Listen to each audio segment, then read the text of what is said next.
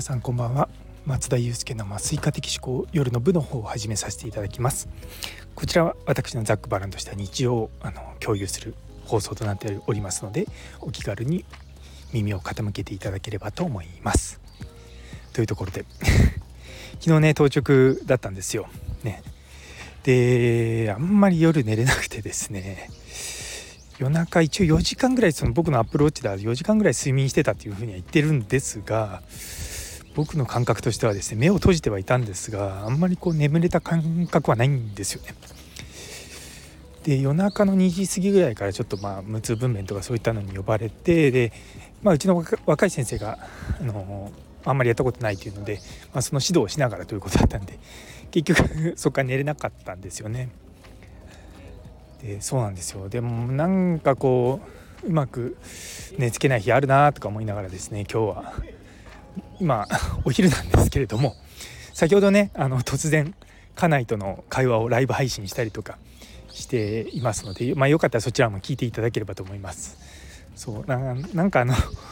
夫婦の会話って普通あんま聞かないじゃないですか夫婦の会話って言っても、まあ、大した話してるわけじゃないんですけども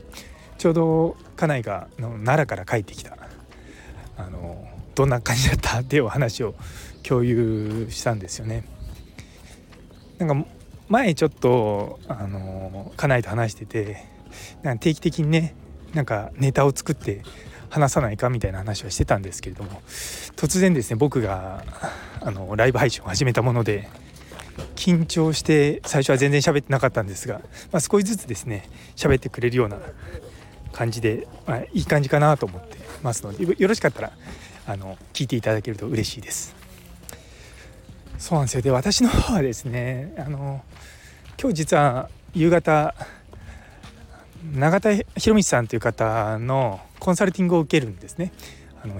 博報堂で35年間勤めていた知見をもとに、まあ、いろんなビジネスのコンサルティングをされてる方で、まあ、ちょっとその方のクラウドファンディングをサポートする機会があってでそこであの1時間ズームミーティングみたいなのをですね支援した関係なんですよね。で最近結構 もう医療と全然関係ない人たちとよく Zoom とかで会議で会ったりとかすることが多いんですね。でめちゃめちゃこれ僕にとってありがたくてあのやっぱり普段生活してるともう医療関係以外の人と普通は会わないわけですよ。でうちの家内も一応医療関係なのでででもやっぱりこう Zoom とかオンラインで人に会えるとめちゃめちゃ楽なんですよね。でなんかあの皆さん ご想像の通りやっぱりこう病院で働いてる医者って病院をそんなすぐ用意すると離れられないんですね。そうなってくると Zoom とかそういったオンラインっていうのはめちゃめちゃ助かるんですよ。であとはその結構遠くの方にの病院で勤めてる方から、まあ、研修の相談とかあと最近もまたあったのが留学そうトロントに留学行きたいんですけどあのなんかいい方法ありますか?」ってそういうのも結構メール来ると僕すぐに「あじゃあオンラインで会いますか?」っていうことをやるんですよね。そうだからやっぱりこういうテクノロジーとかうまく使っていくと本当に、まあ、いろんな人を助けられるなとか思いながら、まあ、自分もねもちろん助けてもらってはいるんですけれどもそういや本当にいい世の中になったなって思います。一方でなんかこうまあこういったのも言うのも なんですけどもそうどこ行っても何でもできちゃうとこうオンオフがこう切り替えるのが難しくなっちゃうっていうのもあると思うんですよね。なのでそういったのを少し意識しながら私の場合はあの当直明けのサウナとかあのそういったのもですねすごく重要なのかなと思うんですよ。デジタルデトックスとかねなんかそういったのも最近やってないな多分このスタイフを取り始めてからデジタルデトックスしてない気がするんですよね。あの前は23ヶ月にいっぺんぐらいもう全くスマホ見ないとかいう日はあったんですけどもどうしてもスタイフを取るとなると、ね、でスマホをいじらないということはできないのでなかなか難しいなと思いながらも、まあ、せめて SNS 見ないとかそれぐらいはしてもいいのかなと思います。いやでもね本当に今日いつも 散歩してる道をですね昼間にこう歩いてるんですけど、まあ、昼間と夜と雰囲気全然違いますよね。そう。やっぱりでも散歩しながらこういうスタイフを取るっていうのはめちゃめちゃ気持ちいいもんなんですよ。まあ、ちょっとねたまに僕の息が切れてハーハー言ってるのでちょっと怪しいような放送になっちゃうかもしれないんですけども。そう。いやでも本当にあの実はそのごめんなさい今日の長田さんとのコンサルトなんですけどもあのそもそもその会社の中での社員を、まあ、どう育てていくかとか、